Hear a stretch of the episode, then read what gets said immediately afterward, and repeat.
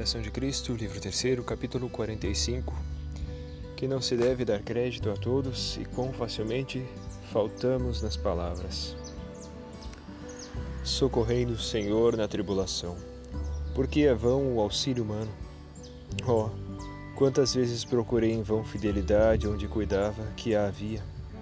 Ah, quantas vezes a encontrei onde menos a esperava Vã é, pois, a esperança que se põe nos homens, em vós, ó Deus, está a salvação dos justos. Bendito sejais, Senhor meu Deus, em tudo que nos sucede. Nós somos fracos e inconstantes, facilmente nos enganamos e mudamos. Que haverá tão cauteloso e vigilante em todas as coisas que alguma vez não caia em perturbação ou engano? Mas aquele que em vós, Senhor, confia e vos procura de coração sincero, não cai tão facilmente. E se vier a cair em alguma tribulação de qualquer sorte que esteja embaraçado nela, prontamente será por vós libertado ou consolado, porquanto não desamparais para sempre a quem em vós espera.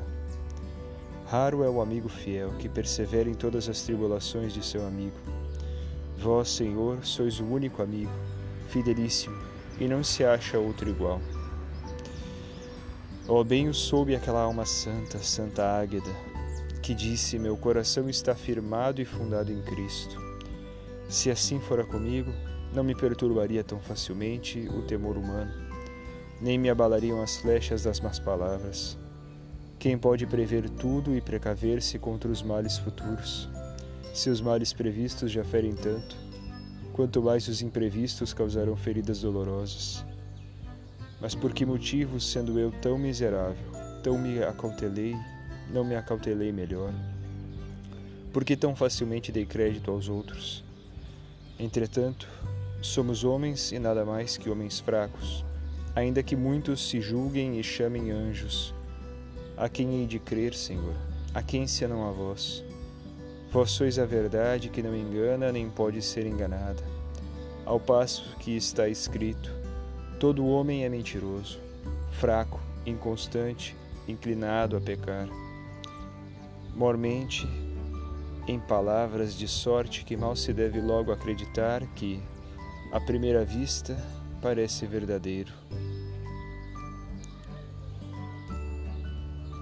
Quão prudentemente nos aconselhastes que nos acautelássemos dos homens e nos dissesses que os inimigos do homem são os que com ele moram. Que não devemos dar crédito se alguém nos disser: Aqui está Cristo ou está acolá. A minha custa aprendi esta palavra e queira Deus que me sirva da maior cautela e não para dar provas de maior insensatez. Toma cuidado, diz-me alguém, e guarda para ti o que te digo e enquanto me calo e guardo o segredo, não pode guardar silêncio aquele que me pediu o segredo, senão logo descobre a si e a mim, e lá se vai. De homens tais, palavradores e desacautelados, livrai-me, Senhor, para que não caia em suas mãos nem cometa semelhantes faltas. Ponde em minha boca palavras sérias e sinceras, e afastai de mim o embuste da língua a todo custo devo evitar o que não quero aturar dos outros. Oh, como é bom para viver em paz, calar dos outros, não crer tudo indiferentemente, nem repeti-lo logo a outrem. Abrir-se a poucos e buscar sempre a voz, o perscrutador do coração não se mover com qualquer sopro de palavra, mas desejar que todas as coisas exteriores e interiores se façam conforme o beneplácito de vossa vontade. Que meio seguro para conservar a divina graça, fugir do que cai em vista dos homens e não desejar o que possa granjear-nos a admiração dos homens. Antes procurar com toda solicitude o que serve para a emenda da vida e fervor da alma a quantos prejudicou a virtude divulgada e prematuramente elogiada.